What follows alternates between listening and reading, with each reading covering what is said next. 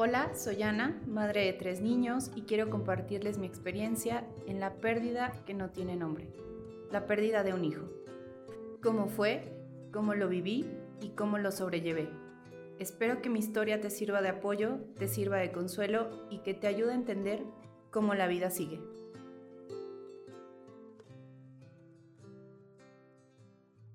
Ahora viene una parte que es que soy yo o quién soy yo. Ana, ya lo han escuchado en el intro. Soy Ana, soy mamá de tres hijos, eso ya se lo saben. Pero bueno, obviamente empezó la historia cuando yo solo tenía 21 años, estaba a punto de terminar mi carrera, obviamente no lo hice por muchas cosas, una de ellas fue la, depresión que atravesé por, por tres años, poquito más. Bueno, esa parte se quedó inconclusa. ¿A qué me dediqué después? Bueno, a negocios que tenía mi marido, que tenía Moisés. Tuvimos un obrador en el mercado de abastos si no saben qué es un obrador, bueno, es una carnicería grandota, grandota, que se dedica a vender canales de res, de cerdo, borrego y también pequeños, ¿no? Kilos. Kilos de bistec, kilos de manitas, de lo que se les pueda ocurrir. Ahí estuve por ocho años.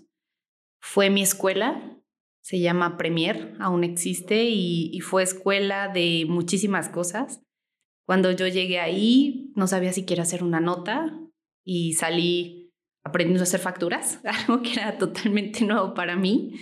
También tuvimos una forrajera, un poquito antes de abrir eh, la, la carnicería.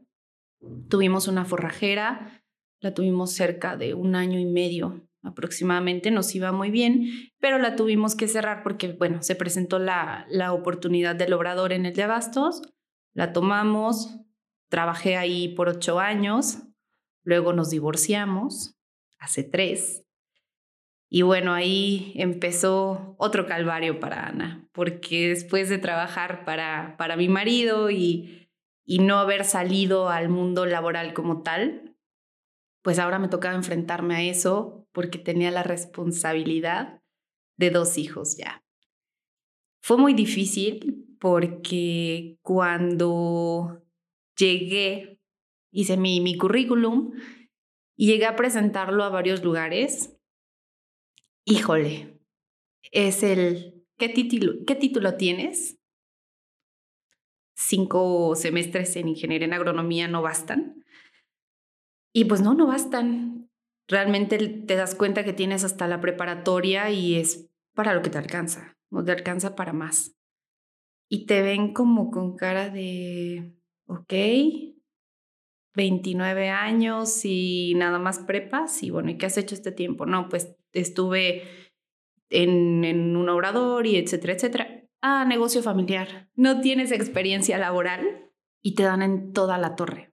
Porque dices, ¿qué hice entonces los últimos 10 años de mi vida? Porque en total fue lo que, lo que vivimos Moisés y yo, 10 años juntos y ocho años trabajando, entonces no son nada. Y te topas con que te dicen que no. Y encima de todo, pues no tienes un título, entonces, pues no puedes trabajar. Entonces dije, bueno, voy a retomar mis estudios. Fui a mi escuela, una escuela que amo, por cierto, Tecnológico del Valle de Morelia. Me encanta, me fascina, me encanta mi carrera. Y bueno, fui a, a convalidar mis estudios, mis cinco semestres de ingeniería en agronomía, a lo que me dijeron que sí. Pasé un semestre en, en trámites, entré, estuve dos meses en la escuela y un día me mandó llamar el director. Dije, oh rayos, ¿qué pasa aquí? Pues bueno, me dijo que le daba mucho gusto que después de tanto tiempo hubiera retomado, etcétera, etcétera, pero que no me iba a poder titular fue un golpe súper devastador. Dije, ¿cómo si me la pasé un semestre en trámites, en convalidar? Vine a juntas, vine además y pues me firmaron todo. O sea, tengo el visto bueno, tengo todos mis papeles. Pues, ¿qué es lo que está pasando? Pues es que rebasas el número de semestres para poderte titular. Entonces, puedes seguir de oyente, pero nunca vas a tener un título. A lo que yo le respondí, pues vengo por mi título, no vengo a estar de oyente, realmente, ¿no? Entonces él en ese momento me sugirió que iniciara la carrera desde primer semestre. Obviamente le dije que no, que quería que se me respetaran mis cinco semestres, porque no tenía ninguna materia reprobada, tenía muy buen promedio, entonces que me lo respetaran. Me dijo que no, que de verdad no, no era por él, que era ya a nivel tecnológico y que venía desde México, entonces que brincaban el número de semestres y por tal motivo, pues no me podían dar mi cédula. Lloré mucho, lloré, lloré, lloré, lloré, lloré. Me sentí muy frustrada, me sentí muy impotente de no poder culminar un sueño que había abandonado y que estaba retomando con tanto gusto. Me fui a, mi casa y bueno, después fui a recoger a mis hijos porque hasta eso tenía un horario padrísimo, entraba a las 7 de la mañana y salía a la 1 de la tarde, lo cual me permitía que mis hijos se fueran al colegio y poder yo recogerlos sin ningún pendiente. Así pasó, como a los dos meses me detectaron un tumor en un seno, otro golpe, otra mala rachita. Gracias a Dios fue benigno, pero me preguntaba yo qué estaba pasando conmigo, qué tenía mal, por qué, por qué mis planes salían tan mal, si yo trataba de echarle todas las ganas del mundo, si quería sacar a mis hijos adelante, si quería estar bien, ¿por qué ahora la vida otra vez me estaba poniendo el pie de esta manera? Después de tirarme por un tiempo, de sentirme mal, de estar triste, de estar otra vez deprimida por, por la situación que yo estaba viviendo, nuevamente tomé aire y me levanté y dije, bueno, tanto quiero mi carrera, tanto quiero ser agrónoma, tengo que ponerme las pilas porque no va a llegar solo. Vi que había por ahí otra vez la propuesta de, iniciar semestre. Uno de mis profesores me mandó un mensaje, me dijo, están las inscripciones abiertas, no lo dejes pasar. Me hizo mucho ruidito y dije, bueno, puede ser que sí, hice mis trámites para, para hacer mi examen y demás, lo cual, bueno, ahora por todo lo que pasó y etcétera, etcétera, no pudimos presentar examen como debía ser, nos seleccionaron, entramos y ahorita estoy en segundo semestre otra vez de ingeniería en agronomía. Lo tomé en modalidad mixta, es decir, solo iría a la escuela si estuviéramos yendo viernes y sábado serían mis horarios y todo lo demás en línea. Con mis hijos, bueno, con mis hijos corro todo el día. Ahorita por pandemia también yo estuve trabajando, entré a una templadora y estuve trabajando ahí. Me ofrecieron el área de gerencia, lo cual me entusiasmó mucho. Es una persona conocida y eh, esa persona sabía del tiempo que yo había trabajado en Premier y que yo tenía cierta noción o cierta experiencia. Me brindó la oportunidad y trabajé ahí. Estuve un año trabajando ahí, lo cual me ayudó otra vez mucho a, retomar mi confianza, a tener un aporte económico para mis hijos, para mi casa, no solo lo que su papá nos da de pensión, porque Moisés corre con los gastos de los niños. Entonces era una parte también que, que me ayudaba a mí, que me fomentaba a mí a sentirme mejor, a sentir que hacía algo por mí y para mí. Porque esa es otra parte de cuando somos mamás, nos olvidamos mucho de nosotros, nos enfocamos tanto en, en lo que necesitan los niños y necesita la pareja, que se nos olvida también me puse las pilas y me puse a hacer ejercicio. Lo, lo empecé cuando Moisés cumplió un año, pero le metí más ganas cuando me divorcié, sinceramente. parte del ego, parte de muchas cosas, pero bueno, me puse a echarle muchísimas ganas al gimnasio, encontré este trabajo, se me dio la oportunidad, retomé mis estudios, conocí también a alguien, salí con alguien que me dio mucha confianza en mí. Me hizo creerme que merecía muchas cosas buenas. ¿Por qué? porque desde la muerte de Sophie yo me empecé a castigar mucho y me volví una juez muy, muy, muy dura conmigo misma y nunca estaba como conforme con lo que yo lograba. Entonces, él me ayudó a, a ver las cosas de una manera muy diferentes, me ayudó a darme cuenta que no era tan mala como yo creía o como me lo habían hecho sentir. Porque obviamente cuando te separas, cuando te divorcias, la familia se te echa encima y yo era la mala, yo era la geniuda, yo era la enojona porque pobre Moisés había aguantado, había soportado todo, toda mi depresión, todo, todo lo que yo viví. Y te das cuenta que, bueno, tú das una cara a la sociedad, pero detrás de la puerta, como dice la canción, la verdad es otra. Y Moisés y yo vivíamos otra cosa. No, no era lo que aparentábamos delante de la gente, o sea, no, no era esa felicidad, ni ese matrimonio, ni esa familia perfecta que proyectábamos. Había muchos problemas, había muchos conflictos, había de todo. Entonces, yo era muy reservada con mi gente, con mi familia, de contarle qué era lo que pasaba qué era lo que vivía.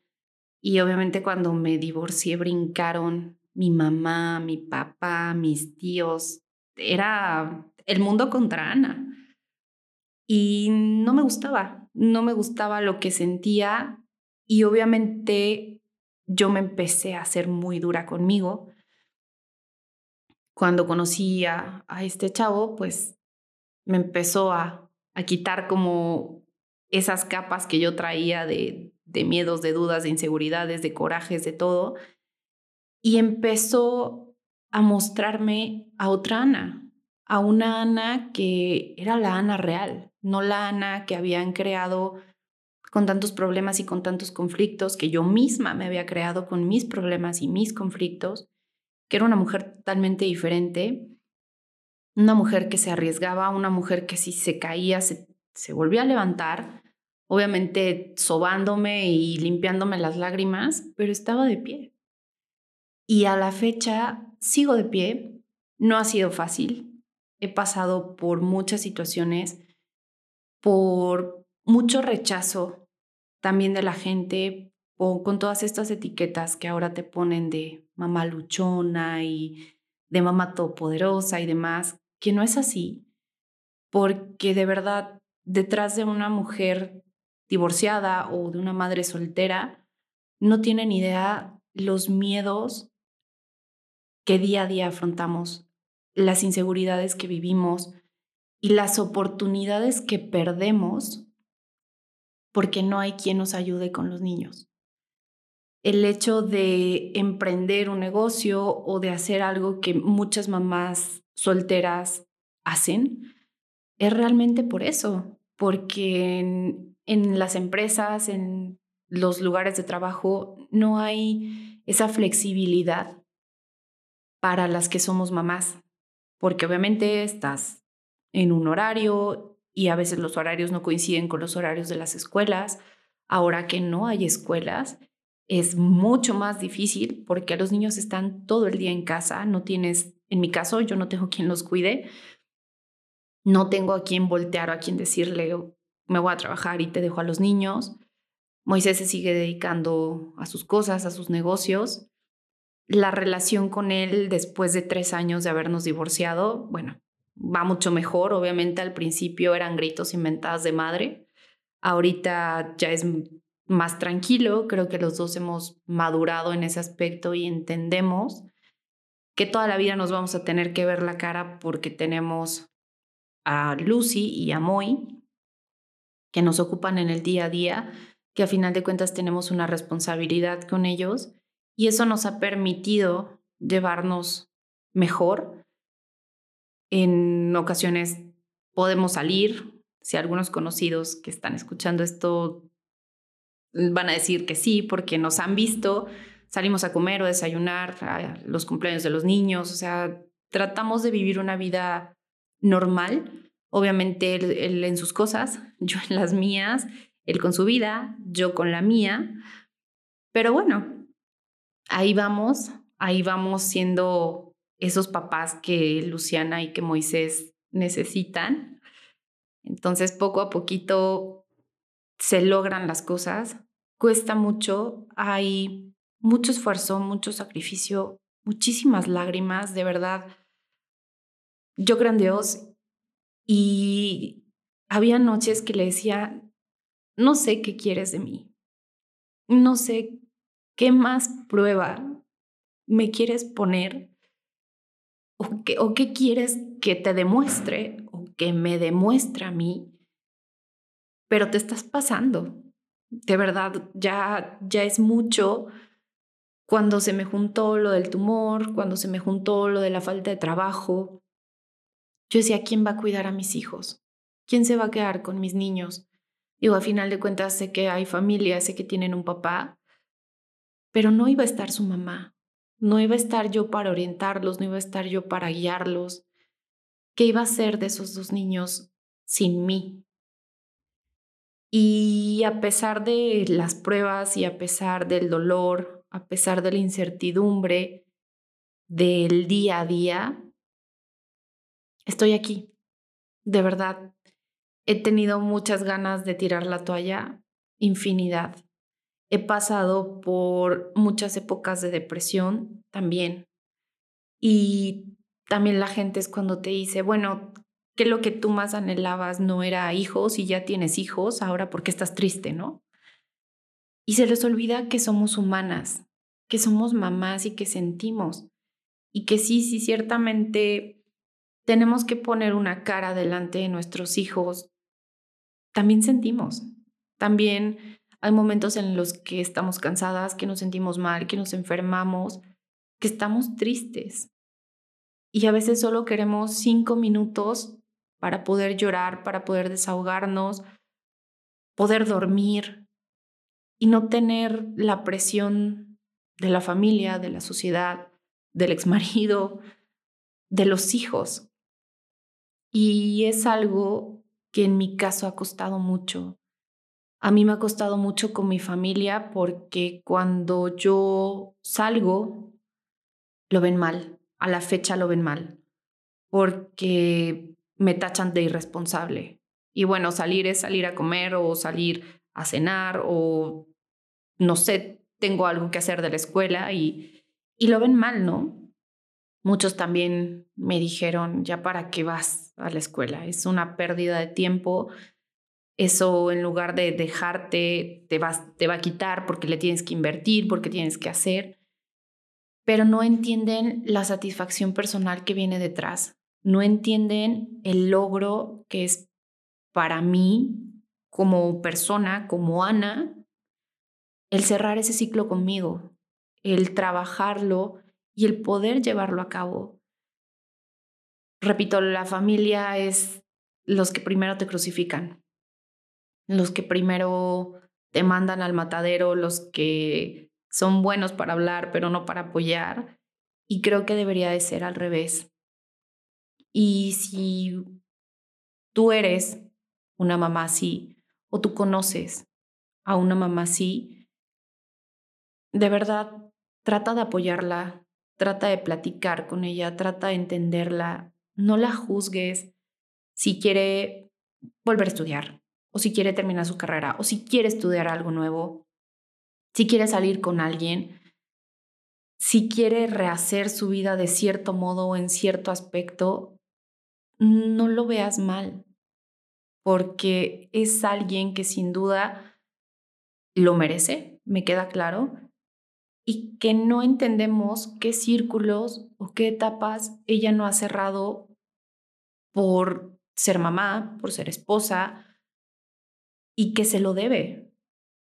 Y que sin duda, si tú no cierras con esas partes y si tú no llevas a cabo todo eso, no logras sentirte bien, porque es parte de nuestro crecimiento como personas. Es algo que independientemente seas mamá o seas esposa, lo necesitas. Y la sociedad nos marca que si ya somos mujeres y ya nos casamos, pues literal ya nos fregamos y debemos de someternos a lo que el marido y la familia diga. Y no es así. También somos individuos, también tenemos sueños, también tenemos metas, también tenemos necesidades. y esas necesidades pocas veces son tomadas en cuenta. Y cuando nosotros queremos llevarlas a cabo o queremos que las tomen en cuenta, entonces somos las mamás luchonas, entonces somos las mamás irresponsables, entonces somos las mamás que encargan a las bendis con las abuelas para nosotros ir a darle vuelo a la hilacha, cuando no es así. Cuando somos personas que necesitan su tiempo, que necesitan su espacio, que necesitan tomar aire para volver con los niños, para volver a la casa, para sacar la casta por la familia y echarle para adelante. Eso es lo que no ven. Eso es lo que difícilmente entienden. Simplemente no juzguen, como en algún episodio se los mencioné, no juzguen, apoyen y si no tienen algo bueno para decir, es mejor que se reserven el comentario. Alienten a las mamás a salir adelante. Si tienen empresas, hagan planes de trabajo para que las mamás podamos trabajar, para que podamos sacar adelante a esas personas que dependen de nosotros. Habrá muchas mamás que no tengan el apoyo del papá. Repito, en el caso de mis hijos, cuentan con el apoyo de su papá, pero no todas las mujeres contamos con ese apoyo, no todos los hijos cuentan con ese apoyo y son mujeres que necesitan, son mamás que necesitan ese apoyo y esa ayuda de la familia, de las empresas, de los empleadores, de todo lo que engloba la sociedad. Dejen de ponernos etiquetas, dejen de juzgarnos tan a la ligera y como dicen, pónganse cinco minutos en nuestros zapatos y recuerden que también necesitamos esa comprensión, ese tiempo, ese aire, ese espacio para seguir siendo nosotros y para poder brindarles la mejor cara a nuestros hijos. Y no solo la mejor cara, también la mejor educación, la mejor formación como personas. El hacer ciudadanos de bien también está en nuestras manos. No sean tan duros al momento de juzgarnos o al momento de conocer nuestra historia y decir, esta mujer nada más quiere que la mantenga, ¿no? Esta mujer anda buscándole otro papá a, las criaturas. No es así. Si rehaces tu vida con alguien y esa persona está consciente de que tienes hijos y los acepta y los trata como, como sus hijos, te has topado con una de las más grandes bendiciones que hay. En mi caso pasó, en mi caso así fue. Y bueno, aquí sigo dando batalla. Aquí sigo después de Sophie. Aquí sigo después de más historias. Y aquí hay muchos después de ti que más adelante irán conociendo.